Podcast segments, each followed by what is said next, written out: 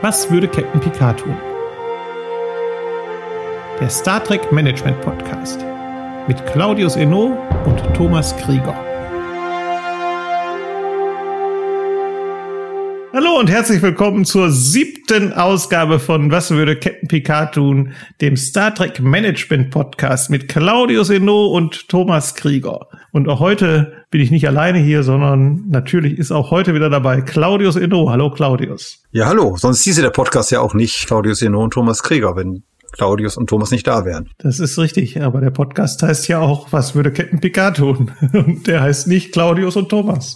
Das ist korrekt, aber du moderierst ihn ja immer an, der Podcast mit Claudius und Thomas und deswegen. Mit, ja, absolut, absolut. So ist das, ja. Ein Star Trek Podcast, bei dem wir uns Management und Führungsentscheidungen in Star Trek angucken und wir gehen alle Serien, die jemals produziert werden, werden durch. Wurden. Und auch die, die produziert wurden, gehen wir auch durch. Und das in chronologischer Reihenfolge haben mit der Klassikserie angefangen und haben schon eine ganze Menge an Episoden besprochen. Und zwar, wenn ich richtig mitgezählt habe, 22 Stück.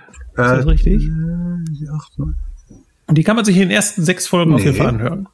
Fünf? Acht? du zählst noch, okay.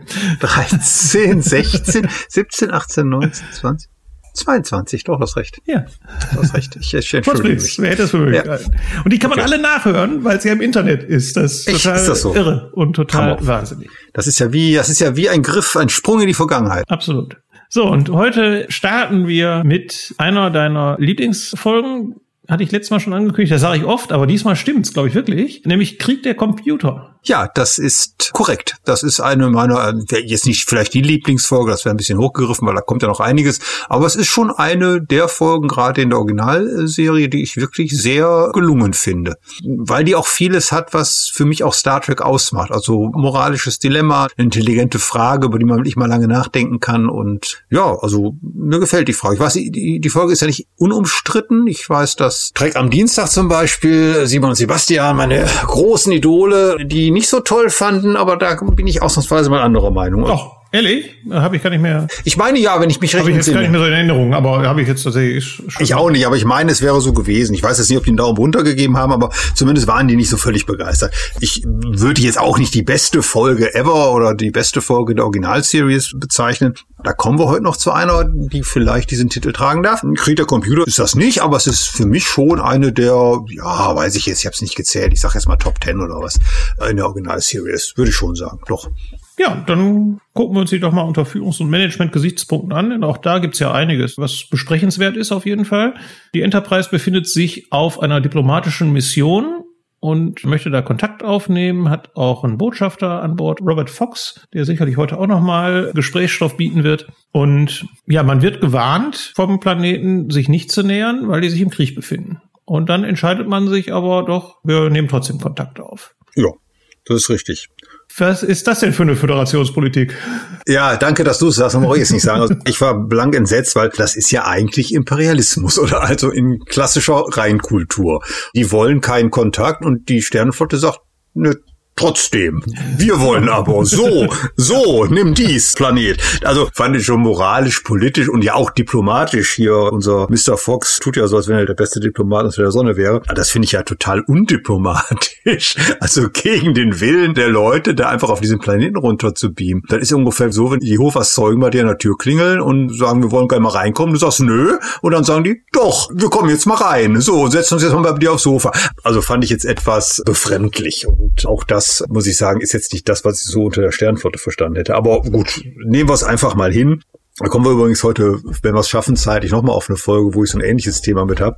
Aber hier entscheidet man sich dann halt, okay, das ist jetzt egal, was die wollen. Was ich interessant finde, und das ist, glaube ich, jetzt auch, ja, was heißt Logikloch, aber es ist ein kleiner logischer Fehler, finde ich, wenn die doch, also die fliegen ja dahin, weil sie Kontakt mit diesem Planeten aufnehmen wollen, Iminia 7. Und das wird ja mehrfach gesagt, wenn ich mich richtig entsinne, dass die noch überhaupt nie Kontakt hatten. Und deswegen wollen die jetzt unbedingt mal Kontakt haben. Und da gab es schon mal einen Versuch, da ist ein Raumschiff verschwunden, aber es gab jedenfalls noch keinen engeren Kontakt mit den Bewohnern dieses Planeten. Wenn das so ist, woher kennen denn dann die Bewohner des Planeten die internen Codes der Sternflotte? Naja, nur weil es jetzt keinen offiziellen Kontakt gibt, heißt ja nicht, dass nicht trotzdem irgendwelche Geheimdienstinformationen unterwegs waren. Wie du es schon dachtest, ein Schiff ist verschwunden. Auch das wird ja irgendwie einen Grund haben, warum das Schiff verschwunden ist. Also weiß ich nicht, das finde ich jetzt nicht also, so. Also fand ich das irgendwie ein bisschen komisch, weil ich irgendwie so, vor allem habe ich nicht verstanden, warum geben die irgendwie Code 710 raus? Wieso sagen die nicht einfach haut ab und kommt nicht runter? das fand ich jetzt aber, aber gut, ich will ich jetzt ja, nicht ist halt auch ein international gebräuchlicher oder intergalaktischer gebräuchlicher Code, der da benutzt wird, okay. auf den man sich irgendwie verständigt hat. Aber ja,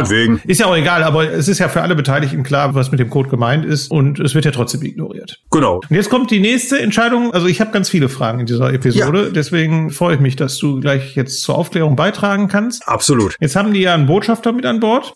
Hier sagt Kirk aber, okay, wir haben jetzt den Planeten genähert, wir machen jetzt auch ein Außenteam, aber der Botschafter bleibt erstmal an Bord und ich aber als Captain, ich gehe natürlich, bin wie immer wie beim Außenteam mit dabei. Diesmal hat er auch Sicherheitsoffiziere dabei. Und darf man schon spoilern, die kommen sogar nicht ums Leben in dieser Episode, interessanterweise. Das ist schon faszinierend. Also jetzt beamt er runter, also der Captain mhm. mit dem ersten Offizier und nochmal Sicherheitsoffizieren und lässt den Botschafter an Bord. Das habe ich auch nicht verstanden. Also der Botschafter ist ja dafür da, um Kontakt mit dem Volk aufzunehmen. Ja, aber das ist doch, so hat man doch gerne mal so. Wir hatten ja letztes Mal schon die Analogie zu Projektsitzungen. Wenn es um interessante Projekte und Projektsitzungen geht, da kommt der Chef mal mit, auch wenn er da gar nichts zu tun hat. Und die Leute, deren Aufgabe es eigentlich wäre, da zu sein, die dürfen nicht mitspielen. Weil jetzt gerade so, interessant ich dachte, und spannend. Die kommen dann zusätzlich mit. Also ich hätte jetzt verstanden, wenn der Botschafter mitgekommen wäre und Kirk, aber. Ja, natürlich auch, klar, beides möglich, aber alle Kombinationen sind denkbar. Ja, aber ich meine, das ist ja jetzt, das haben wir ja schon oft genug strapaziert, dieses Thema, dass Kirk einfach da sein will, wo die Musik spielt. Ja, nochmal, das ist ja die eine Geschichte. Aber warum kommt denn der Fox nicht mit runter? Das verstehe ich gar nicht. Naja, sagen wir mal so, also das Fakt jetzt ausnahmsweise muss ich jetzt mal Kirk verteidigen. Das macht ja, für bitte. mich intern schon Sinn, weil die sind ja gegen den Willen der Bevölkerung da und beamen gegen den Willen der Bevölkerung runter. Die Regierung. Oder der Regierung, ja, meine ich halt. So. Und damit ist das ja erstmal eine grundlegend unklare und vielleicht auch tendenziell nicht ungefährliche Situation. Denn man weiß ja nicht, was sie da erwartet, weil die ja gesagt haben, kommt nicht runter. So. Und dann ist es ja eine sehr unklare Situation. Und dass Kirk dann sagt, naja, ich bin aber für die Sicherheit des Botschafters verantwortlich. Deswegen bleibt er erstmal oben und kommt dann im zweiten Schub mit, wenn wir ungefähr wissen, was da unten überhaupt los ist. Das fand ich jetzt eigentlich sogar ganz logisch. Dass er mitkommt, das mit dem gleichen Argument könnte man sagen, ist auch Blödsinn, dass der Captain runterbiegt spielen. Aber gut, die Diskussion haben wir ja in jeder zweiten Folge. Aber jetzt zu sagen, hier, der Fox, der wartet erstmal, wir gucken uns halt unten erstmal an, was uns da erwartet, das fand ich jetzt gar nicht so verkehrt. Und ich meine, er sagt auch irgendwann mal, wenn ich es richtig in Erinnerung habe, dass es irgendwie, oder dass er verantwortlich ist auch für die Sicherheit des Botschafters. Ich meinte, der Satz fällt bei irgendwo, aber weiß ich auch nicht mehr genau. Ja, ja, gut, also dass er für die Sicherheit des Botschafters verantwortlich ist, das verstehe ich ja noch. Aber ja, also wie gesagt, ich finde das ein bisschen unlogisch, wenn man doch jetzt Beziehungen aufnimmt, dann doch hoffentlich diplomatische und dann wäre doch so ein Diplomat da sicherlich angebracht. Aber gut, ist ja egal. Der bleibt jetzt an Bord.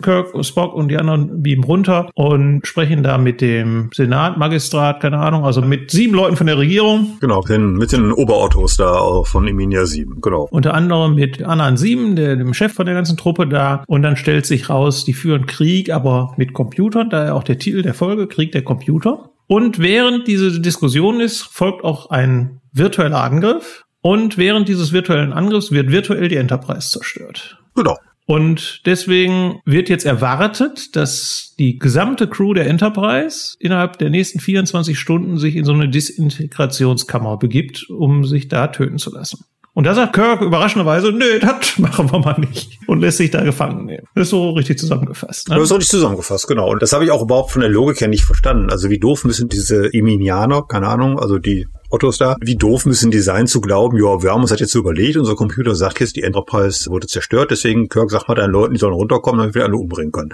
Und Überraschung, also ist ja völlig absurd, dass Kirk sagt, nö, mach ich nicht. Also da wäre ja auch keiner, konnte ja keiner drauf kommen. Naja gut, also die sind seit 500 Jahren im Krieg, offensichtlich ja. Und seitdem scheint sich ja noch nie einer gewehrt zu haben, in diese Disintegrationskammer zu gehen. Also von daher, gut, wenn du das 500 Jahre miterlebst, dann bist du wahrscheinlich überrascht, dass das jetzt mal einer nicht macht. Aber gut. Ah, so, also, ja. Das war schon irgendwie seltsam.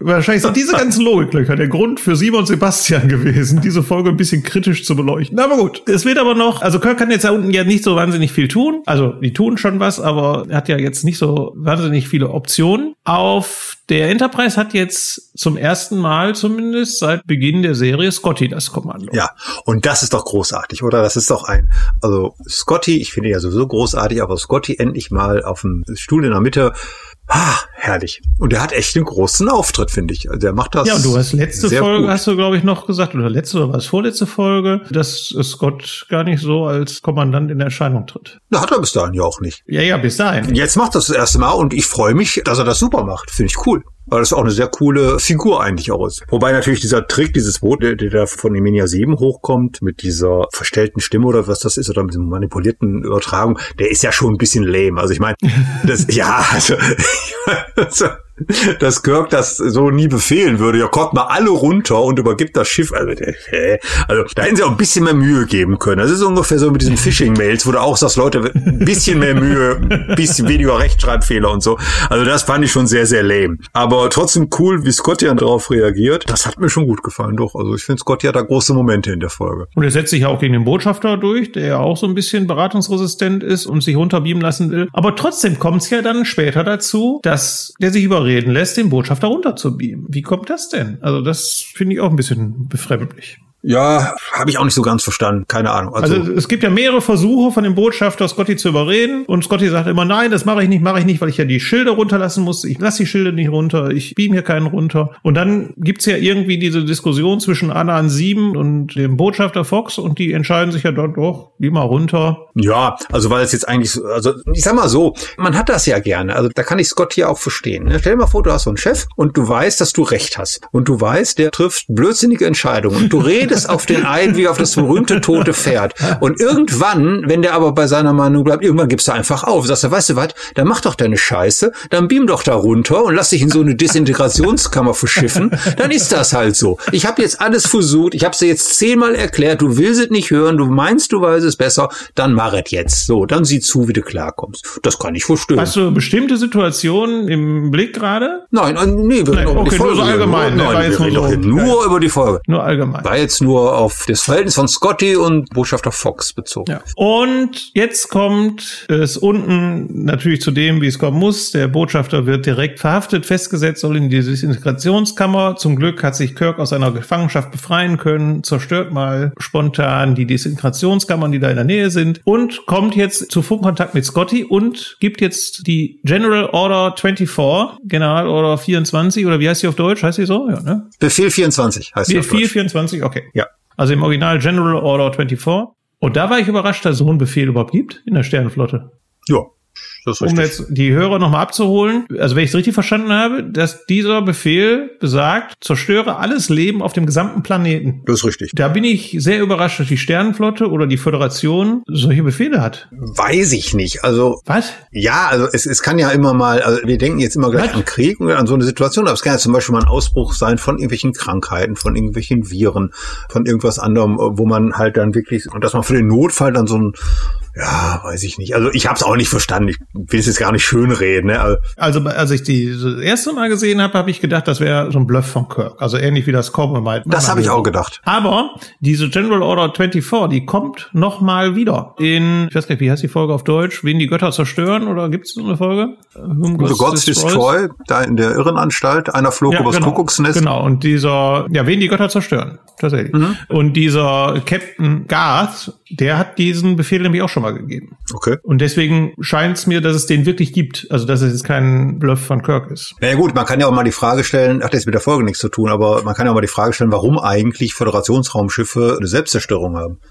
Also auch das, da sind 400 Mann drauf. Später sogar Familie mit Kindern. Also wieso hat man da eine Selbstzerstörung vorgesehen? Das finde ich ist ein militärischen Schiff, was mit einer solchen Waffengewalt ausgestattet ist. Und wenn das in fremde Hände gerät und genau dann wird hier auch eingesetzt. Nämlich immer dann, wenn die Gefahr besteht, dass dieses Schiff übernommen wird und man keine Chance mehr hat, dieses Schiff zurückzuerobern. Und dann bleibt als letzte Möglichkeit die Selbstzerstörung. Also das finde ich jetzt nicht so ungewöhnlich. Also ich fand jetzt, dass es so Notfallpläne gibt für Extremsituationen. Man muss halt auf alle Eventualitäten vorbereitet sein. Aber ja, aber ich finde, also mal jetzt nur von den Dimensionen her, ein Raumschiff zu zerstören mit tausend Leuten, das ist ja schlimm genug. Aber einen ganzen Planeten zu zerstören und alle Lebensformen auf dem Planeten zu zerstören, also das finde ich ist nochmal eine Dimension. Und wir werden ja nochmal irgendwann in ferner, ferner Zukunft einen Captain erleben, der das zugegebenermaßen bei einem weitestgehend unbewohnten Planeten macht, aber der das ja tatsächlich einsetzt, wo ich völlig entsetzt bin. Aber dass es überhaupt so einen Befehl gibt, da finde ich schon. Ja, ganzer Planet ist ja auch relativ. Ich weiß ja nicht, ob es ja aufgefallen ist, aber sämtliche fremden Planeten in der Originalseries bestehen ja nur aus einer Stadt und aus einer Klimazone. Also insofern kann das ja auch so dramatisch nicht sein. Nein, Spaß beiseite. Du hast natürlich recht. Ich habe es auch nicht verstanden, was das soll. Also ich kann mir vorstellen, dass es vielleicht Extremfälle geben könnte,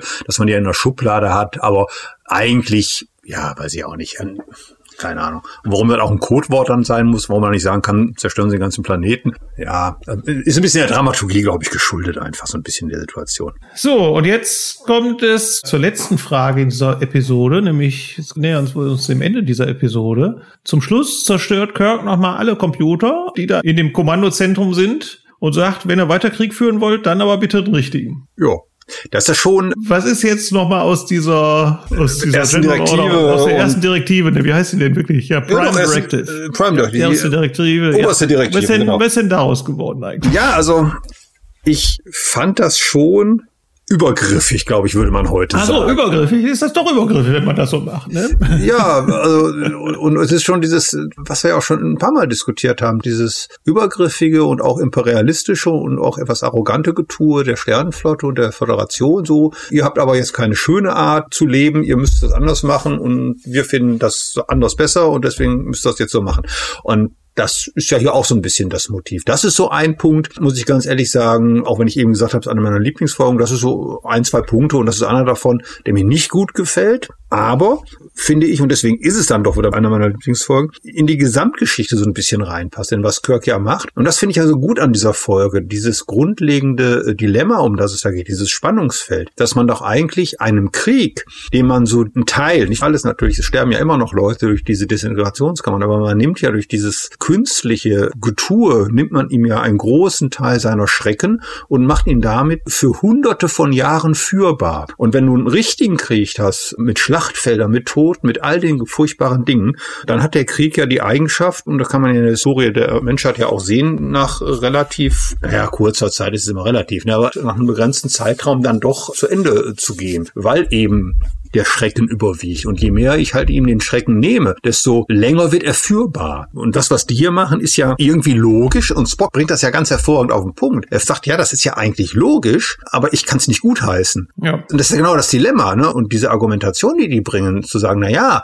wenn wir das jetzt so nicht machen würden, dann würden wir ja einen richtigen Krieg führen und da würden ja viel mehr Leute sterben und da würden ja auch viel mehr zerstört. Und dann denke ich mir, sagen, ja, aber dann würdet ihr auch gezwungen sein, wegen dieser, dieses ganzen Leids, werdet ihr auch gezwungen, in Friedensverhandlungen einzugehen einzutreten. So habt ihr euch relativ komfortabel eingerichtet und könnt das noch hunderte von Jahren weiterführen. Und das ist ja so ein bisschen, und deswegen finde ich diese Folge so eine hervorragende Metapher und Analogie für die völlige Sinnlosigkeit von Kriegen einfach auf die Spitze getrieben. Und das finde ich so großartig an der Folge. Also das ist von der Aussage der Folge her bin ich ja völlig bei dir. Das sehe ich genauso. Was mir halt hier negativ auffällt, und wir gucken uns das ja Ganze unter Führungs- und Management-Gesichtspunkten an, ist, dass wir jetzt eine Gesellschaft haben, die sich gewünscht hat, wir möchten keinen Kontakt zur Föderation haben. Die Föderation setzt sich nicht nur über diesen Wunsch hinweg und geht dahin, sondern mischt sich auch noch nachhaltig ein und verändert die Zivilisation dort. Indem die sagen, wir stellen euch jetzt mal vor veränderte Tatsachen, wir setzen euch unseren moralischen Vorstellungen aus und ihr müsst jetzt nach unseren moralischen Vorstellungen hier diesen Krieg entweder weiterführen oder in Friedensverhandlungen treten. Also was man dir noch zugutehalten kann, ist dann, dass der Fox ja sagt, komm, da helfe ich auch mit, das ist hier mein Spezial Spezialgebiet, da kann ich nützlich sein. Aber ansonsten geht das doch überhaupt nicht. Nö, das ist richtig. Also das ist ein unmögliches Vorgehen und das ist wirklich mehr als übergriffig. Es ist wirklich schon, ja, es ist einfach drüber so und, und das widerspricht eigentlich vielem von dem, was eigentlich so, was man unter Sternenflotte, Star Trek und Föderationsgedanken und friedliche Expansion eigentlich versteht. Das ist richtig. Das ist auch so der Punkt, der mir nicht gefällt an der Folge, aber das ist wie gesagt einer von zwei, drei, vier Punkten, die ich wirklich nicht sehr gelungen finde. Aber in Summe muss ich trotzdem sagen, gefällt mir einfach dieses Dilemma, was da aufgeworfen wird. Und das finde ich, und das ist ja immer so, nach meiner Wahrnehmung, da mögen andere eine andere Meinung zu haben, aber ich finde, dass Star Trek immer dann hervorragende Folgen abliefert, wenn man wirklich es sich nicht leicht macht und den Zuschauer und natürlich auch die Protagonisten in ein moralisches Dilemma bringt, wo man wirklich sagt, boah, da muss ich mal drüber nachdenken. Und das ist so eine Folge, die genau das ja, tut. Also, Bei all ihren da Schwächen. bin ich dabei. Da bin ich ja dabei. Wie gesagt, ich hätte mir ein bisschen anderes Setting gewünscht, wo es eben nicht ganz so übergriffig ist, weil das jetzt so, also ich sag mal wirklich die Föderation von ihrer nicht so schönen Seite zeigt. Das ist richtig. Absolut. Und da, wie gesagt, kommen wir vielleicht heute noch zu noch einer Folge, wo es ähnlich ist, aber müssen wir mal sehen, wie wir zeitlich durchkommen. Ich wollte gerade sagen, in dem Tempo nicht. In dem Tempo nicht. Nein, das ist richtig, das ist richtig. Aber die nächste Folge können Aber wir, wir wollen ja auch die Folgen besprechen. Wir wollen das ja ja, diskutieren. aber die nächste Folge können wir ganz schnell abhandeln. Oh nee. Ne? Nein. Okay, dann nicht. Dann fang du Nein, mal an. das können wir nicht, hier geht doch nicht. Das machst du ja nur, um mich jetzt zu provozieren. Nein, das stimmt doch gar nicht. Das ist zum Beispiel eine der Folgen, wo ich tatsächlich aus führungstechnischer Sicht nicht viel sagen kann. Aber Das äh, glaube ich nicht. Ja, dann fang mal an. Also wir kommen jetzt zu der Folge Der schlafende Tiger. Und es gibt jetzt die Begegnung mit Khan Noonien Singh, dem Augment, der dann später nochmal im zweiten Kinofilm auftaucht. Und ich finde, da müssen wir schon einmal über Kirk und seine Entscheidung sprechen und natürlich dann später auch über Khan und seinen Führungsstil, denn der auch der hat ja eine Gefolgschaft hinter sich und wie er sie hinter sich bringt, das interessiert mich schon. Und dann kommt ja noch dein Lieblingsthema, Frauenbild in Star Trek Klassikserie, wo wir ja noch mal eine Sonderfolge zu machen werden. Ja, das ist jetzt die Sonderfolge. Also das ist, Nein, das ist, ich finde, und das ist so, das ist so mein Problem in dieser Folge, weil ich finde, diese Folge bringt das ganze Thema Frauenbild der 60er Jahre in Star Trek wirklich auf den Punkt. Ja, aber nur bezogen auf diese eine Person. Ja, Nur auf Lieutenant Ja, McGivers. Überraschenderweise gibt's keine Folge, wo alle Frauen in der jeweiligen Zeit auftauchen. Es taucht meistens immer nur eine, zwei, drei, vier, fünf auf. Sind nicht so viele.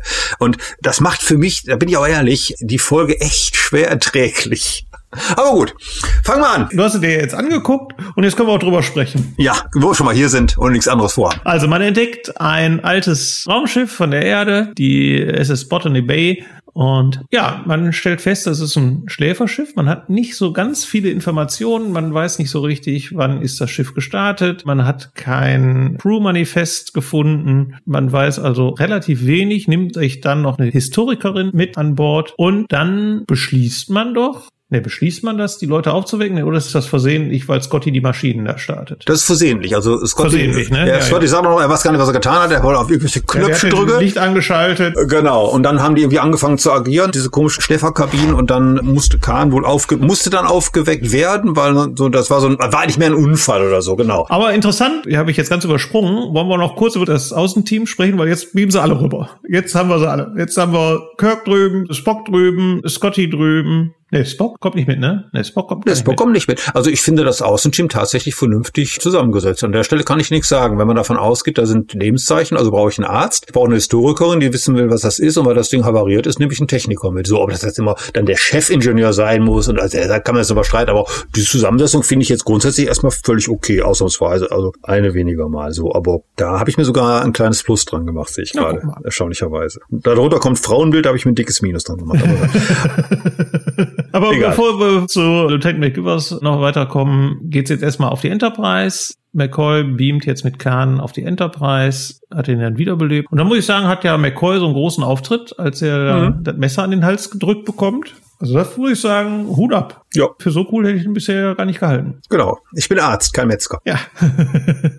Nee, das äh, hat mir auch gut gefallen. Also da hat McCoy wirklich einen großen Moment, wie ich finde. Absolut, ja. Tatsächlich muss ich sagen, habe ich jetzt dieses Verhalten, also den Angriff von Khan wiederum, den habe ich nicht verstanden. Also ich meine, du bist da irgendwie geflüchtet, du gehst in Kälteschlaf, dann wachst du irgendwann auf, du bist dann, ich meine, das sind doch alles so Supermenschen, die so intelligent sind, dann wacht er auf und dann müsst ihr doch feststellen, ich liege auf einer Krankenstation und deswegen liegt ja auch ein Skalpell rum, aber spätestens da könnte man erkennen, okay, ich bin irgendwie in einer Krankenstation und nicht im Folterkeller, bin auch nicht gefesselt oder so und es sieht auch nicht aus wie ein Kerker oder so. Also was mache ich? Ich nehme erstmal ein Messer und drücke das meinem Arzt an den Hals. Also fand ich jetzt, ja, vielleicht ist er foviert, ne, hat 300 Jahre gepennt, okay, meinetwegen, aber weiß ich nicht, fand ich jetzt irgendwie auch so ein bisschen drüber, weiß so ein bisschen Dramaturgie um der Dramaturgie willen. Ja, weiß ich jetzt auch nicht tatsächlich so genau, was das soll. Aber mal unabhängig davon, danach geht's ja schon los. Also jetzt kommt's zum ersten Dialog zwischen Kirk und Khan. Und Khan kommt ja nicht so richtig mit der Sprache raus. Also der versucht ja tatsächlich so her über die Situation zu werden, versucht sich zu orientieren, versucht rauszukriegen, wo er ist.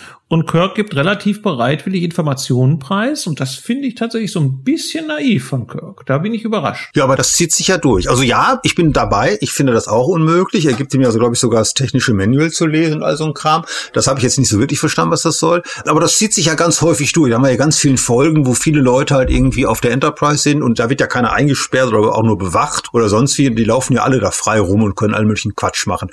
Das ist ja so. Aber hier ist das noch mal ein bisschen auf die Spitze getrieben tatsächlich solange ich doch nicht weiß, wer es ist, könnte ja wer weiß wer sein. Und so ist es ja nachher dann auch, aber gebe ich dem doch jetzt nicht irgendwie alle möglichen technischen Details. Also das habe ich auch nicht verstanden. Also das war auch seltsam. Ja, zumal sich jetzt Kahn, finde ich, auch nicht besonders geschickt anstellt. Der nach zwei Sätzen sagt, ah, jetzt habe ich so Kopfschmerzen. Äh, ich bin müde, I'm tired. Ja, also der ist ja auch mehr als verdächtig. Also das ist ja, ja auch wirklich jetzt kein großer Schauspieler. Jetzt also nicht Ricardo Montalban. Ja, ich wollte gerade sagen, der schon. Nein, ich meine, ist der Kahn, in dem ich äh, spiel mal den unschuldigen harmlos Harmlosen. Das macht er ja richtig schlecht. Also der dünstet ja förmlich äh, Verdachtsmomente aus. Äh, da stimmt doch was nicht. Und das ist so offensichtlich wie nur irgendwas. Da verstehe ich Kirk nicht. Also da ist er mal wieder so ein bisschen, ach ja, lalala. Das erinnerte mich so ein bisschen an die Geschichte hier äh, mit dem Zeitsprung. Morgen ist gestern oder gestern ist morgen oder wie sie hieß. Die wir letzte oder vorletzte Episode hatten mit diesem Kampfjet-Piloten. Ja. Den da ja auch, ach ja, schön, dass Sie da sind. Kommen Sie doch mal, gucken Sie mal das Schiff an und so. Habe ich auch nicht verstanden. Haben wir ja damals schon genug darüber gesprochen. Das ist eine ähnliche Situation. Ja. Ich verstehe auch nicht. Ich kann es ja nicht gutheißen, weil ich es ja gerade selbst kritisiert habe. Aber das einzige Motiv, was ich mir vorstellen kann, ist, dass er sagt, naja, jetzt kommen Leute neu ins 23. Jahrhundert und damit die sich auch in der Zeit zurechtfinden, gebe ich denen jetzt hier Informationen, die sowieso frei zugänglich sind oder die überwiegend frei zugänglich sind. Ja, sind die frei zugänglich? Ist das so? Also erstmal ist die Frage ja, sind die technischen Details der Enterprise, eines Kampfkriegs, Forschungsschiffes der Föderation wirklich frei zugänglich? Ja, nicht für die Romulaner und nicht für die Klingonen, aber sonst ja, sonst für jeden.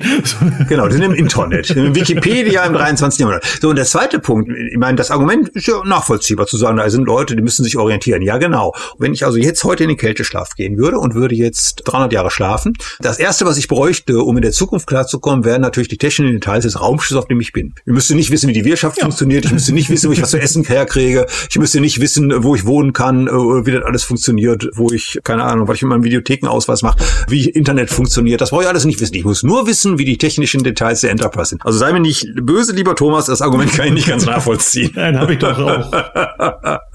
Das war ja doch auch nur, Nein, aber nur der Diskussion halber, damit du dich so ein bisschen reinsteigern kannst. Okay, ach, du weißt ja, du weißt ja, wie du mich, wie du mich kriegst. Apropos Essen, du hast ja gerade das richtig angesprochen, jetzt gibt's das große Essen, ne? also wie komme ich an Essen?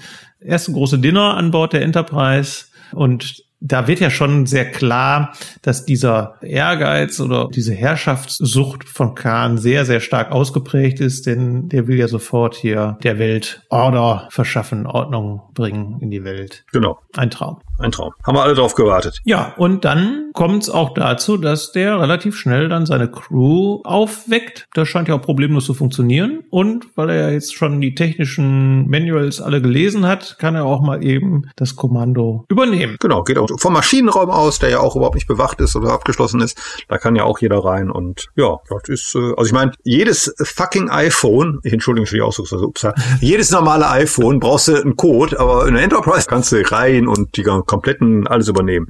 Gut, nehmen wir mal hin, soll es so sein unsere MacGyver, MacGyver, MacGyver, wie auch immer, Historikerin wechselt die Seiten. Ich habe nicht verstanden, warum eigentlich. Ich vermute, weil der Kahn so eine glatt rasierte Brust hat. Ich habe es nicht verstanden. Also das ist wieder dieses Frauenbildthema, wo ich sage, da kommt irgendwie einer und dann gibt es einen ganz unsäglichen Dialog zwischen hier dieser MacGyver und Kirk, wo er sie... Ist MacGyver oder MacGivers? Ich, ich glaube, Kirk sagt immer MacGivers und die heißt MacGyvers, ne? Oder, oder andersrum, weil MacGyver ist auch der mit dem Schweizer Taschenmesser dann später in der Serie. Egal. Äh, worauf wollte ich jetzt hinaus? Du hast mich aus dem Konzept gebracht. Ach so, also es gibt einen ganz ganz unsäglichen Dialog zwischen Kirk und MacGyver, man weiß es nicht, wo er sie anzählt, und das habe ich wirklich nicht verstanden, im Sinne von dieses, also sinngemäß wirft er ihr vor, sie würde Khan, ich zitiere, so anschauen. Also was ist das denn für ein Feedback von der Führungskraft an Mitarbeiter?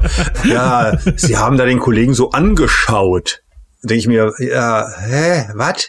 Wieso? Ja, und? Hab ich halt. Ich meine, er hat recht. Insofern, also die Geschichte, wie die beim weitergeht, geht ja genau in die Richtung. Aber in der Situation, in dem Moment, mein Gott, die hat ihn halt angeguckt. Meine Fresse. So, also, fand ich jetzt eine völlig überflüssige Dialogszene, die völlig sinnlos ist und irgendwie auch völlig zusammenhangslos ist und ja nur den Zweck dient. Dass das Gespräch so entwickelt, dass sie nachher dann sagt, ja, das sind ja auch die Männer aus der Vergangenheit, die sind ja so toll, weil die sind ja so muskulös und so wild und so ungezähmt und bla bla bla. Weil ja Frauen sich ja nichts anderes wünschen als wilde, ungezähmte Männer mit rasierter Brust und das wahrscheinlich albernste Yoga der Welt machen. Aber egal. Ja, diese Frau ist ja offensichtlich so und ich glaube, Kirk reagiert so, weil der zutiefst eifersüchtig ist. Ja, das glaube ja ich auch. Üblicherweise fahren die Frauen ja auf ihn so ab. Ganz genau. So nämlich. Und jetzt hat er mal seinen Meister Absolut. Also du hast es schon gesagt, Kahn übernimmt jetzt die Kontrolle, indem er jetzt erstmal den Maschinenraum da übernimmt und dann den Sauerstoff auf der Brücke abstellt. Kirk macht nochmal einen letzten theatralischen Logbucheintrag und dann wird im Konferenzraum nochmal ein Video angeschmissen für die Crewmitglieder, dass Kirk da in, sich in der Stasiskammer jetzt befindet. Ne, Unter, und, und, und, Unterdruckkammer, Unterdruckkammer. Entschuldigung, Unterdruckkammer. Was für Kammern heute alle hier? Ja, vor allem, wofür haben die eine Unterdruckkammer? Gehen die tauchen oder? Ich weiß es nicht. Wofür haben die eine Druckkammer an? Aber egal, nehmen wir hin. Die haben eine Druckkammer für irgendwas. Man weiß es nicht. Ja, und da ist er halt drin. Kann man immer mal brauchen. Ja, wer kennt es nicht? Eine Unterdruckkammer für zu Hause, falls man mal eine braucht. Ja. Die Crew will ja erstmal nicht mitspielen. Also das ist doch schon mal gut. Also die stehen ja, doch ja. wirklich hinter Kirk und lassen sich da auch nicht einschüchtern von Khan, auch wenn der da versucht, die Leute zu schlagen, zu bedrohen. Nichts hilft. Yep. Und dann kippt ausgerechnet Lieutenant McGivers McGivers um und wechselt mal wieder die Seiten. Genau. Ja, und wechselt die Seiten. Das habe ich überhaupt nicht mehr verstanden. Vielleicht hat sie sich daran erinnert, dass sie Offizierin der Sperrenflotte ist. Ja, das ist ja so mein Problem mit dieser Folge. Und es wäre ja nur halb so schlimm, es wäre immer noch schlimm, aber nur halb so schlimm, wenn es keine Frau gewesen wäre, die auf dieses angebliche, diese tolle Ausstrahlung von Kahn reinfällt, die meines Erachtens ja auch gar nicht da ist. Also der wirkt ja auf mich so wie so ein 70er Jahre gegelter Gigolo. Also du wisst jetzt nicht, wo ich sagen würde, boah, das ist ein geiler Typ, kann ich verstehen. Also da ist ja auch nichts mit äh, irgendwie groß mit Charisma oder so. Also ich habe, weiß ich nicht, kann ich nicht ganz nachvollziehen, was die beim Hin- und Zurückwechseln der Seiten geritten hat. Tut mir leid, kann ich nichts zu sagen. Und ich weiß auch nicht, wo jetzt, weil du ja eben angesprochen hast, Thema Führung und auch äh, Kahn, seine Gefolgsleute, da bin ich mir auch nicht so ganz im Klaren, was da eigentlich die tiefere Führungsakzeptanz oder Autoritätsakzeptanz ist. Ja, das ist diese Great Man Theory, von der wir schon mal gesprochen haben. Du hast hier einen starken Führer, der eine Vision hat. Also die Vision ist halt Weltherrschaft und der, der das alles sehr einfach darstellt und die sind ihm alle treu ergeben. Ja, aber obwohl er doch in allen seinen großen Ideen gescheitert ist. Das ist richtig. Also ich meine, wo hat er sie denn hingebracht? Er hat sie in eine Kältekammer gebracht, dann ist es 300 Jahre durchs All geflogen, in so einem rostigen alten Kahn. Dann werden sie aufgeweckt, mehr oder ja, weniger. Das haben sie ja nicht mitgekriegt. Die 300 Jahre muss er ja streiken. Die haben sie ja, ja okay, gut, aber irgendwie ja hat er, wie im Flug vergangen. ja, aber ich sag mal, ich finde als Führungskraft muss man ja irgendwie auch mal abliefern. Also du musst ja irgendwann mal, nein, also, denn das ist ja wirklich, also manches ernst. Also du musst doch eine Antwort haben auf die Frage, warum Menschen dir folgen sollen. So, und die Frage, da musst du doch eine Antwort haben. Da, da gibt's unterschiedlichste Antworten. Das kann einfach, das kann Fachwissen sein, das kann Autorität sein, das kann Charisma sein, das kann natürlich auch Geld sein, das kann auch persönliche Sympathie sein. Das ist ja alles nicht schlechter oder besser, aber irgendeine Antwort musst du haben. Und ich wüsste die Antwort bei K nicht. Also, äh, was genau macht der denn so Tolles, dass man sagt, wow, dem folge ich jetzt mit fliegenden Fahnen bis in den Untergang? Also, das mag ja so sein, dass das so ist, das will ich ja gar nicht bestreiten, aber für mich kommt das in der Folge nicht raus. Nö, zumindest hat er es ja geschafft, innerhalb von kürzester Zeit das Flaggschiff der Föderation zu übernehmen. Ja, und in genauso kurzer Zeit er wieder verloren. Ja, gut. aber das wissen die ja noch nicht, als sie da mitmachen stellt sich erst hinterher raus. Ja, aber dann bleiben sie mal weiterhin treu. Ich meine, jetzt greifen wir vor in den zweiten Kinofilm, aber da ist, aber egal, komm. Das werden ganz viele anders sehen, da bin ich mir sicher.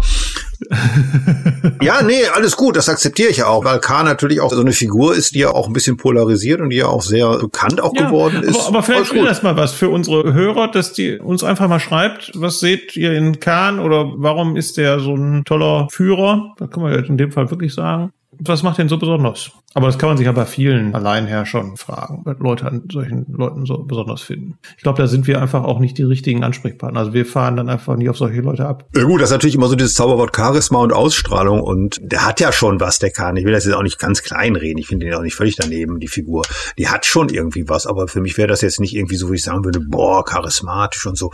Also das finde ich, kommt in der Folge nicht so raus, wie man meinen könnte, wenn man über die Folge hört oder liest, weil die ja relativ bekannt geworden ist, eben dadurch eben auch. Und, ja, aber vor allen Dingen ja dadurch, dass die halt nochmal aufgegriffen wird in einem Kinofilm. Das ist ja, ja, ja der größte ja, Bekanntheitsgrad.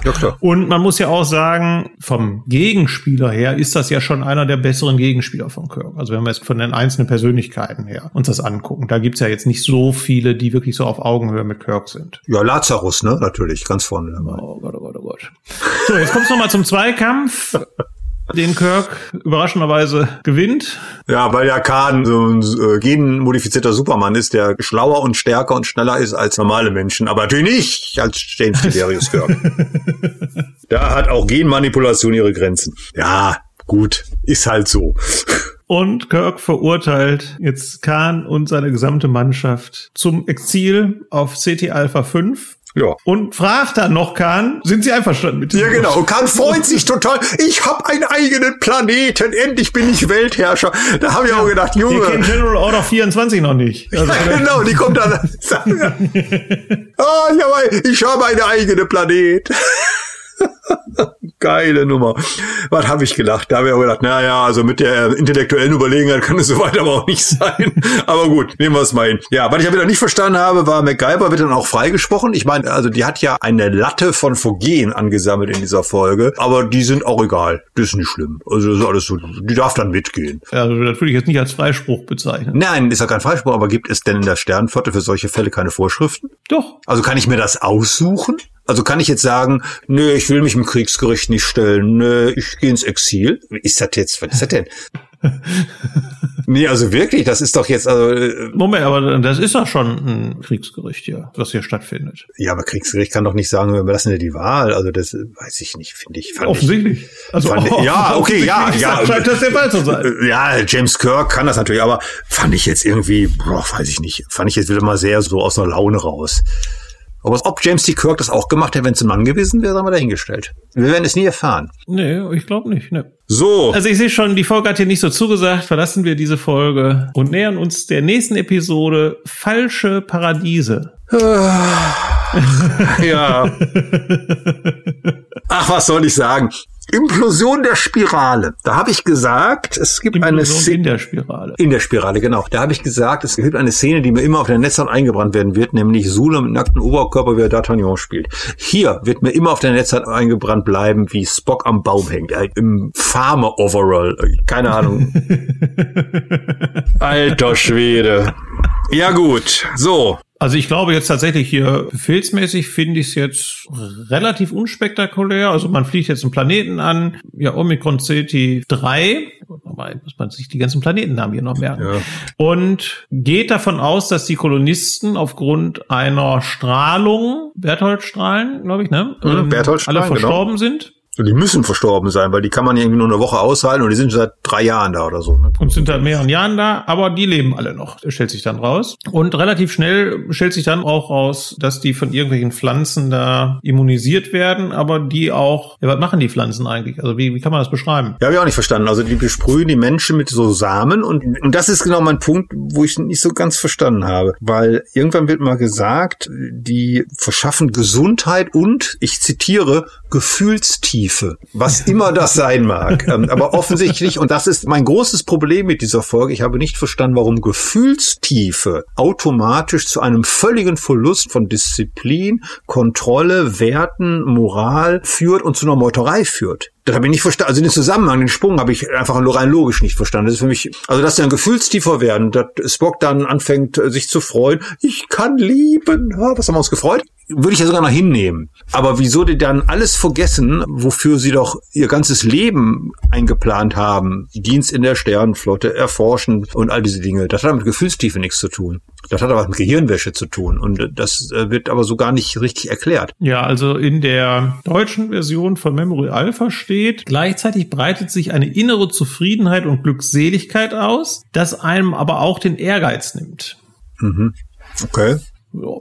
Also ja, wie gesagt, ich habe es tatsächlich auch nicht so ganz verstanden, deswegen habe ich es jetzt nochmal nachgelesen. Also wenn ich keinen Ehrgeiz mehr habe, wieso ich mich dann unbedingt auf diesen Planeten runterbeamen will, äh, nur weil ich keinen Ehrgeiz mehr habe. Und es trifft ja irgendwie auch nur die Besatzung. Ne? Also die schon da sind, die verhalten sich ja relativ normal. Also nein, Leila das nicht. Ist ja, das, nein, das ist, gilt ja genauso. Dieser Sandoval doch schon. Der ist, ich finde den vom Auftreten relativ normal. Guck dir doch mal bitte an, wie der Sandoval. Du weißt ja nicht, wie der vorher war. Ja, okay, gut, aber, aber Und am Ende der Episode, wenn die jetzt alle von diesen Sporen befreit sind, dann sagt er ja schon, Mensch, wir haben hier gar nichts erreicht und wir konnten gar nichts hier aufbauen. Also das passt ja schon in dieses Thema. Also ich finde schon, dass er sich zum Ende der Episode eben verändert. Ja, also ich finde schon, dass gerade Sandoval sich doch sehr normal während der Folge äh, unter dem Einfluss dieser Spuren relativ normal vorhält. Wenn er das mal vergleicht mit Zulu, der dümmlich grinsend durch die Gegend Ja. stolpert und Spock, der sich an einen Baum hängt, da finde ich, da ist er schon. Also Also wenn du es jetzt daran festmachst, okay. Nein, sind nur Details, aber ich finde es halt einfach, ich habe es logisch nicht so wirklich durchdrungen, was da eigentlich passiert. Aber gut, ja, ansonsten führungstechnisch, du hast es schon gesagt, so wahnsinnig viel kann man gar nicht sagen. Ich finde das, was Kirk hier macht und wie es macht, finde ich nachvollziehbar, vernünftig.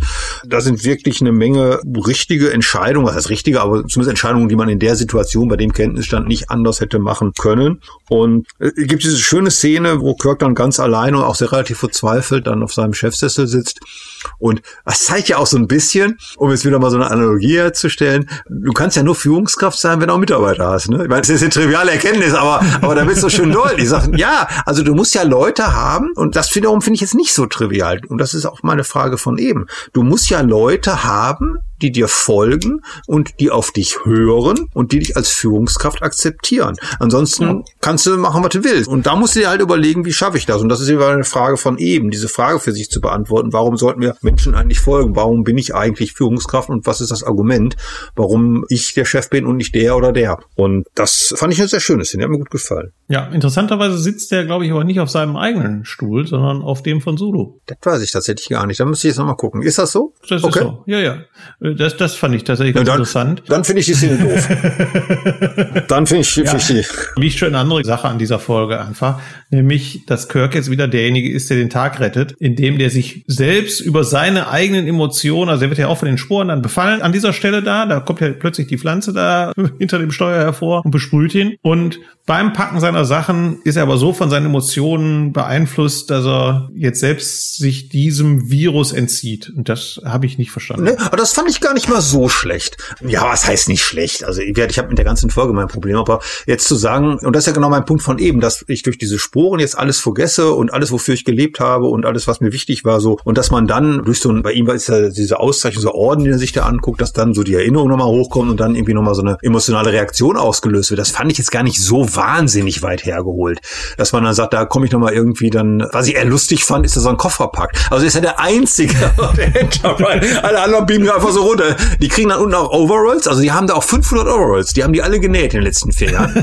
äh, für den Fall, dass man noch am Schiff kommt. Und Hatten ja drei Jahre Zeit. ja, ja, genau, deswegen. Und ich weiß allerdings nicht wovon, also aus welchen Materialien. Weil Baumwolle haben sie offensichtlich nicht angepflanzt. Naja, ist auch egal. Zumindest hat Spock ja so einen schönen Overall gekriegt und das ist ja die Hauptsache. Und deswegen fand ich das eher amüsant, dass er so ein Köfferchen dann auch wirklich packt. Also wirklich so ein richtiges Köfferchen.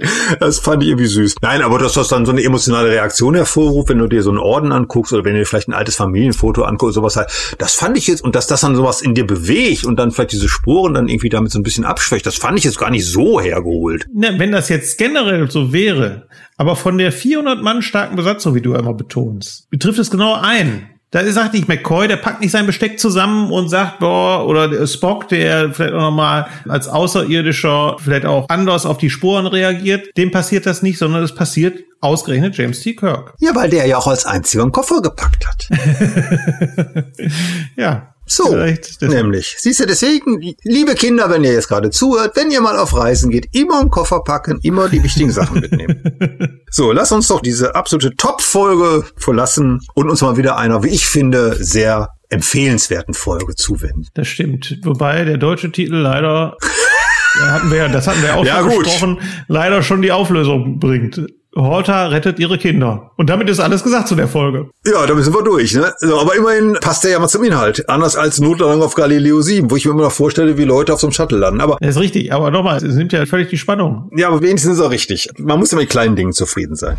Wir befinden uns auf Janus 6 Irgendwann bringe ich mal ein Buch raus mit den schönsten Planetennamen. Omega Alpha Ceti und Beta 7 und wie soll äh, Diesmal heißen? vor dem Vorspann ist die Enterprise noch gar nicht zu sehen. Auf Janus 6 wird Mineralien abgebaut, so ein Minenplanet.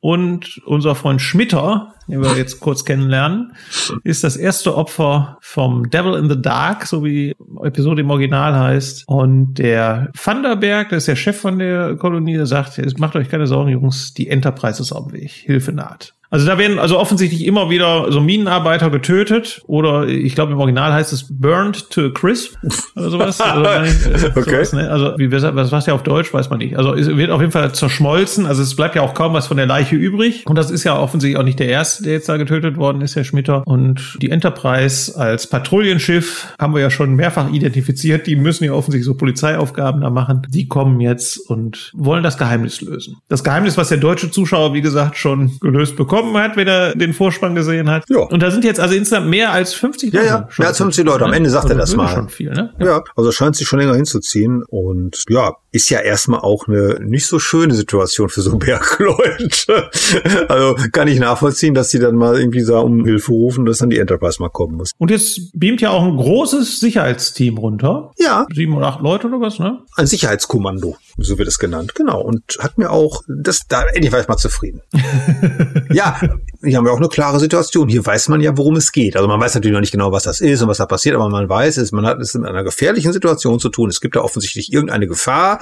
Es wird ja relativ schnell klar, es muss irgendeine Kreatur sein, weil die die ja wohl auch gesehen haben, der eine oder andere so. Und deswegen sagt man, okay, da müssen wir jetzt einfach mal Leute runterschicken. Da können jetzt nicht nur die drei mal hin und schaue reden, sondern muss ich jetzt einfach mal 20, 30 Leute, am Ende sind es nur fünf oder sechs, aber egal, runterschicken. So. Und da hätte ich mir dann allerdings auch gewünscht, dass man dann irgendwie so eine systematische Suche mal aufsetzt. Das wirkt auf mich alles sehr unsystematisch. Also da hätte ich mir doch gedacht, wenn doch der Kirk schon kommt und dann gucken die sich so einen Plan von den Tunneln an, aber trotzdem laufen dann immer noch da Leute alleine rum und werden, also auch diese Bauarbeiter laufen dann alleine nee, rum und werden immer noch. Einen anderen Eindruck. Doch, doch, doch, doch, da läuft immer noch einer rum, der dann wieder, also das. Nee, ich glaube tatsächlich, dass die, also da gibt's ja verschiedene Ebenen in den Stollen und dass sie gesagt haben, bis zu der und der Ebene, die kriege ich jetzt nicht mehr alle zusammen. Ich bin ja froh, dass ich hier schon die Nummern von den Planeten immer weiß. Also, dass sie bis zu einer bestimmten Ebene nicht mehr unterwegs sind, weil da zuletzt die Toten waren. Und ich glaube, dass die Kreatur, also Horta, später nochmal in andere Gegenden kommt, um diese Spule da zu klauen oder was das auch immer ist. Also ja, das, die, das schien mir schon einigermaßen systematisch. Also wirkt auf mich ehrlich gesagt nicht so. Ich habe mir hier geschrieben, hier die Red Shirts, die laufen irgendwie so ein bisschen planlos rum und lassen sich mal wieder ein oder andere, ich glaube ein oder zwei sterben dann auch mal wieder und so und dann wird irgendwie Kirk gefragt, wie es läuft und dann Kirk sagt, nee, alles ist gut. Also haben wir auch gesagt, ja, nee, klar, sind ja nur zwei Leute gestorben oder einer, ich weiß es nicht mehr. Ist auch egal. Das ist ja in jeder Was Folge ich aber so. interessant fand wieder aus ja. führungstechnischer Sicht, ist dann so ein Dialog zwischen Kirk und Spock, weil die ja unterschiedlich jetzt umgehen wollen mit der Situation. Kirk ist ja klar der Auffassung, wenn ihr die Kreatur seht, sofort töten. Und Spock sagt ja, Moment mal, wir wollen erstmal die festnehmen oder gefangen nehmen. Ja gut, das ist ja die klassische Aufgabenteilung zwischen den beiden. Ne? Also Kirk der impulsive, entscheidungsfreudige, tralala, direkt losfeuern. Cowboy-Diplomatie, wie du letztes Mal gesagt hast. Und Spock vielleicht der, der sagt, naja, erstmal vielleicht ein bisschen nachdenken, logisch überlegen, so. Und was ich hier Spock so ein bisschen ankreide,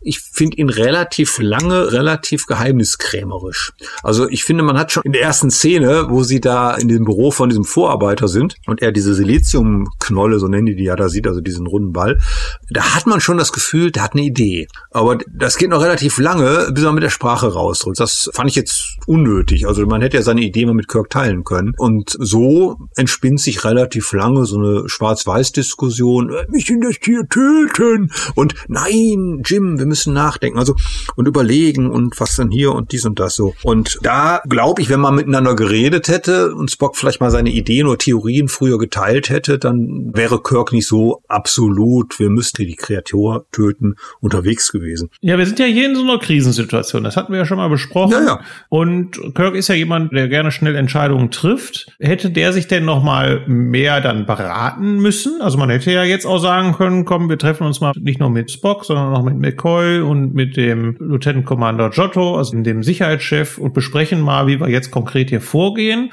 Oder würdest du sagen, na, bei 50 Toten, da ist jetzt auch nicht mehr viel Zeit, sich jetzt groß vorzubereiten, sondern dann ist auch wichtig, dass jetzt mal Taten folgen? Ja, beides, also sowohl als auch. Also natürlich ist das eine Extremsituation. Natürlich muss man schnell agieren, natürlich muss man was tun, weil da sind 50 Tote, wie gesagt, und es werden ja auch mehr oder weniger stündlich mehr. Insofern muss man natürlich schnell was tun, so.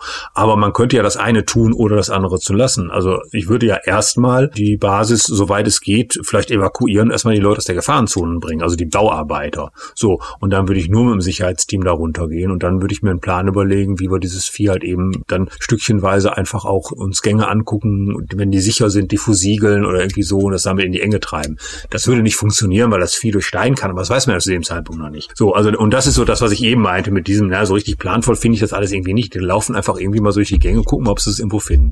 So, und dann verstehe ich auch nicht, warum dann auch Kirk und Spock da rumlaufen. Und dann entspannt sich ja ein interessanter Dialog, wie ich finde, wo Kirk dann halt Spock zurückschicken will und eigentlich im ersten Moment hatte ich gedacht, er will den zurückschicken, weil der ihm zu wenig äh, deutlich ist. Also weil Spock ja eher auf der Bremse steht. Ne?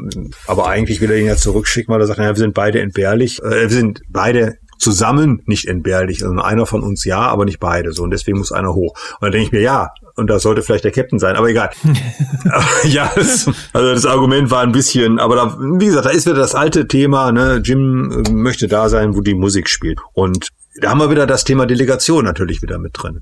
Warum muss sich der Captain an so einer Jagd beteiligen? So, und warum nicht, oder wenn dann zumindest irgendwie, dann sollte er doch so im, ich sag mal, Befehlsstand sein und die Suche koordinieren, aber doch nicht selber durch irgendwelche Tunnel stolpern. Das macht doch von der Vorgehensweise überhaupt gar keinen ja, Sinn. Ja, das ist richtig. Und jetzt passiert da was Interessantes. Also Kirk trifft jetzt auf die Kreatur und dann macht er ja genau das, was er eigentlich befohlen hat, nicht.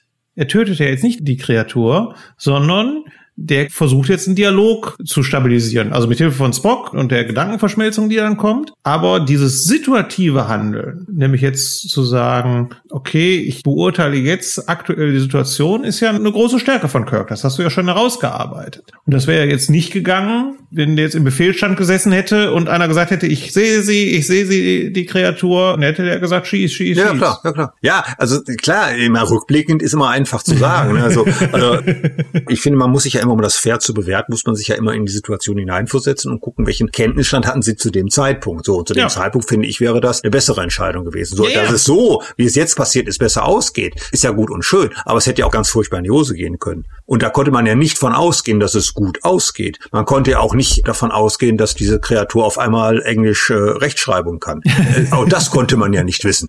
Ne, so. Und, und einen Satzbau wie Yoda. ja, genau.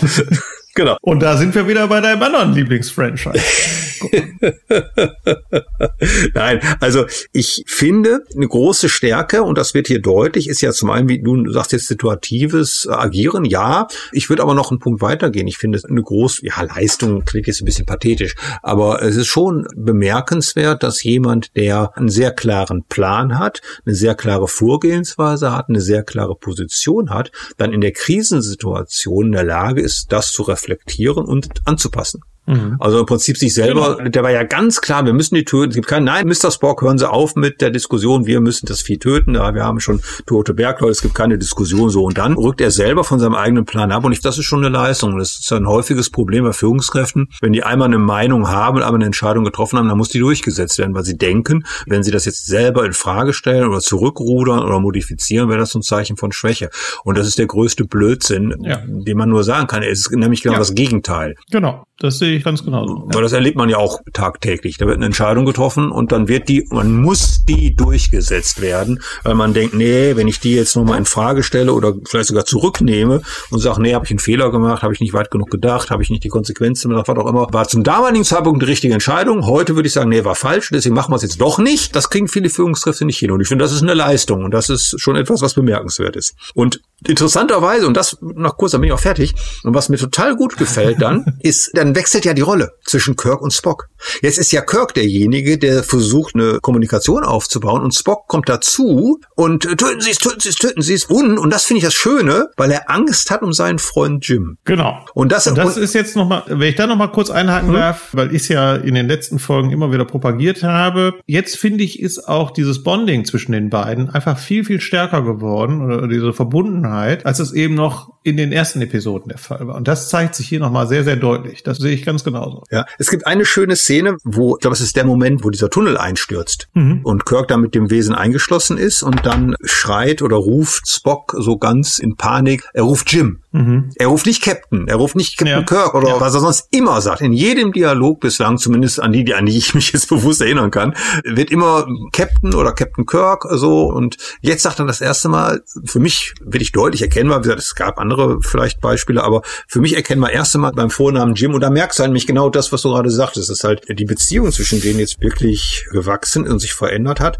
Und man merkt nämlich, dass Spock nämlich sehr wohl Emotionen hat, weil er immer ja. so, also total, ne? Und er macht sich echt Sorgen und er ist echt in Panik und rennt dahin und will dieses, also der überlegte, kalte, rationale Spock will auf einmal dann diese Kreatur erschießen und töten, weil sein Freund in Gefahr ist. Und das fand ich eine sehr starke Szene. Die hat mir wirklich gut gefallen.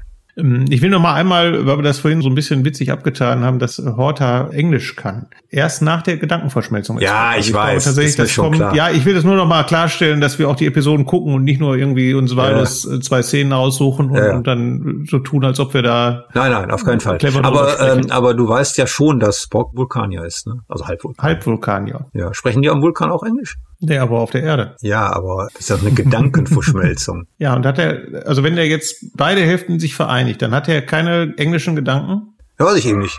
Also die ist eine interessante Frage. Vielleicht können es die Hörer die beantworten. Ein Halbvulkanier, also Halbvulkanier, halb Mensch. Träumt der, denkt der auf Vulkan, auf vulkanisch oder auf Englisch? Und wieso eigentlich auf Und Englisch? Spricht man auf der Erde nicht noch mehrere Sprachen? Ja, das sind so alles die Fragen. Ja, aber seine Mutter ist ja, glaube ich, Amerikanerin. Ich glaube, die kommt, meine ich. Aber ich bin mir nicht sicher. Amerikanerin? Weiß ich nicht. Keine Ahnung, weiß ich nicht. Müssen wir mal, in ein paar Folgen taucht sie ja auf, da gucken wir uns das nochmal an. Weil der Universalübersetzer, der ja in der Originalserie noch gar nicht so richtig thematisiert wird, aber der ja eigentlich immer da sein muss, sonst funktioniert ja ganz vieles nicht. Doch, der wird thematisiert. Ja, okay. In der Folge mit dem Companion. Ah ja, ah, stimmt, richtig, richtig, Saffron Cochran. Aber der wird ja, der Gedanke, äh, der, mein Gott, jetzt bin ich schon durcheinander. äh, was wollte ich jetzt sagen? Der Universalübersetzer, der Universalübersetzer wird ja keine Gedanken übersetzen. Der übersetzt ja Sprache, würde ich jetzt mal behaupten. Jetzt guckst du bei Memory Alpha, um mich wieder zu belehren, dass es ganz anders ist. Also deswegen, also das habe ich also, nein, ich nehme das hin mit dem Don't Kill und das ist auch okay und das ist also auch ein ich, dramaturgischer Effekt, der das, funktioniert also, auch. Ich glaube jetzt tatsächlich aus der Dramaturgie heraus und deswegen bin ich eigentlich nur drauf gekommen, dass diese Kommunikation erst stattfindet, nachdem diese Gedanken verschwinden. Ja, ja, das, das ist mir schon klar und ich weiß auch, dass das das Argument ist. Man kann halt drüber streiten, aber es ist okay. Ich ne, weiß ich nicht, weil so eine Gedankenverschmelzung ja schon was Besonderes mit den Menschen oder mit den Vulkaniern und den, also den Leuten, die sich da den Lebewesen, die, die ihre Gedanken verschmelzen, ja macht, weil ja immer ein Teil von der anderen Persönlichkeit zurückbleibt. Na okay. Das wird ja in einigen Episoden thematisiert. Ah, da hast du recht. Du hast recht. Gut. Und du hast deine Ruhe. Wie könnte es anders sein? Nein, aber je mehr ich drüber nachdenke, du hast recht, das ist ja nicht so eine, so eine telepathische Verbindung, das ist ja wirklich so eine, wirklich so eine Gedankenübertragung auch. Und das ist ja, ja eine Verschmelzung, also wo wirklich ja beide so einen Teil der Persönlichkeit bekommen. Und ich glaube, dass dadurch ja auch diese Kommunikation einfach so ein bisschen etabliert wird. Dann. Ja, das macht Sinn. Da wirst du recht haben. Ja, jetzt haben wir schon wieder unsere Zeit rum, haben mal wieder nicht ganz so viel geschafft, wie wir schaffen wollten, aber ich fand's. Wir sind erst bei einer Stunde elf. Wenn du alle unsinnigen Kommentare nachher beim Schneiden rausschneidest, dann sind wir nur bei 20 Minuten, haben wir noch Zeit. Wir reden ja viel Unsinn und äh, ja. es wird beim Schneiden, glaube ich, unter eine Stunde gehen. Aber 20 Minuten fände ich jetzt ein bisschen sehr euphemistisch. Okay. Also du meinst, wir wollen nicht noch über. Nein, nein. Also jetzt die nächsten Episoden, die jetzt kommen, die verdienen schon die gesamte Aufmerksamkeit von uns und die müssen wir dann auch. Das stimmt. Die brauchen dann auch die entsprechende Zeit. Wir können ja weiter darüber nachdenken, ob wir aus unserem monatlichen Rhythmus mal einen zwei Monate nee, äh, ja, das ist eine schöne Idee. nur noch Oder nur einmal im Jahr, das wäre auch. zweimal im Monat senden können. Aber ja, das ist halt schon viel Arbeit. Also wir bewundern schon Simon und Sebastian. Und ich habe in diesem Podcast noch gar keine Werbung für meinen anderen Podcast gemacht. Also ich mache ja nicht nur den einen Podcast, ich mache ja noch mehrere Podcasts und von daher ist das tatsächlich immer ein bisschen Arbeit auch, die damit verbunden ist. Und wir gucken mal, ob wir irgendwann mal unseren Rhythmus beschleunigen können. Wir schauen mal. Es ist es ja auch bald Sommer und dann muss man mal schauen. ist ja schon Mai, genau. Wir gucken mal. Aber wir wollen jetzt noch nichts versprechen, was wir hinterher nicht halten. Na eben, deswegen, das ist so. Aber in der nächsten Episode, ich glaube, so viel kann man verraten, werden wir die erste Staffel aus TOS abschließen. Ne, ich davon gehe ich jetzt erstmal aus. Also das ziehen wir auf jeden Fall durch. Kommt drei Episoden, die schaffen wir auf jeden Fall. Die schaffen wir auf jeden Fall. Wir sehen Klingonen und wir sehen Joan Collins aus Denver Clan in einer frühen Rolle und wir fliegende Schleimbeutel. Was will man mehr? Das ist, das wird eine Folge, das wird eine Episode, die wird ganz, äh, und, ganz hervorragend. Äh, wir sehen dann Kirks Bruder kurz. Ne, sehen ist relativ. Also ich glaube, der liegt da so auf dem Boden, ne? Und, ja. Äh, ja, und dann siehst du ihn doch. Von hinten. von der Seite. Wie auch immer. gut. Naja, gut. Wenn wir uns nächstes Mal drüber. Alles klar, wir werden uns, also wir werden in jedem Fall nächstes Mal die erste Staffel abschließen und vielleicht sogar einen Ausblick in die zweite Staffel schaffen. Oh. Für die Folge. Oder nur Resümee über die zur ersten Staffel nochmal abziehen. Mal gucken. Ah, das können wir natürlich auch machen. Ja. Ja. Können wir ja nochmal. Ja, schauen wir mal. Dann äh, Okay. Ja, wir freuen uns weiter über viele Likes, über viele Kommentare, über Bewertungen. Also inzwischen sind auch schon die ersten Episoden ausgestrahlt worden von uns und wir haben auch schon Likes und Bewertungen und Kommentare bekommen. Darüber freuen wir uns sehr und freuen uns, wenn das noch mehr wird. Macht gerne Werbung für uns und wenn es euch gefällt, freuen wir uns auch. Ja, das ist äh, richtig. Nein, also ich hoffe natürlich, dass es euch gefällt und ich hoffe natürlich, dass vielleicht der eine oder andere was draus ziehen kann, das interessant findet, was wir hier erzählen und wir würden uns über jede Form von Kommentaren sehr freuen, weil es ist natürlich immer so ein bisschen schwierig, wenn man so das so macht, wie man meint, aber irgendwie so kein Feedback hat, ob es jetzt den Leuten gefällt, ob es den Leuten nicht gefällt, was wir mehr, was wir weniger machen sollten und ja, von daher immer raus mit den Kommentaren und wir würden uns freuen und ja, die auch gerne dann aufnehmen und uns dran orientieren, sofern das möglich ist. Wer natürlich sagt, nee, wir wollen den Thomas alleine hören, der Claudius soll aufhören, dann glaube ich, würden wir mit Podcast Schwierigkeiten kriegen, rein technisch. Wird ein bisschen sehr langweilig, aber weil da so dieser, dieses Dialogelement fehlt. Aber ansonsten, glaube ich, sind wir für alle Vorschläge offen. Umgekehrt wäre ich auch sehr traurig. Wenn ich nicht mehr mitmachen dürfte, nur noch du, dann wäre wär ich auch. Das wäre auch langweilig. Dann rede ich mit mir selber, aber das mache ich ja öfters, weil sonst ja. keiner mit mir spricht. Ja, ja, das mache ich immer. Wenn ich, wenn ich alleine bin. Ja, Du bist ja eher so der schweigsame Typ. Ist das so? Ja, ich, ich rede auch in diesem Podcast hier in einer Stunde mehr als den ganzen Rest der Woche eigentlich. Das ist richtig. Deswegen können wir ja nur einmal im Monat so einen Podcast rausbringen. Ja, das sind meine Worte verbraucht. So, bevor wir noch mehr Unsinn reden, würde ich sagen. In diesem Sinne. Wir verabschieden Vielen uns. Vielen Dank fürs Einschalten und bis zum nächsten Mal. Alles Gute. Genau, bis zum nächsten Mal. Man weiß noch nicht, ob in zwei oder in vier Wochen, aber es wird ein nächstes Mal geben. Vielen Dank fürs Zuhören. Euch noch einen schönen Abend, schönen Tag, je nachdem, wie spät es jetzt bei euch ist, wenn ihr das abhört. Und wir freuen uns auf euch beim nächsten Mal.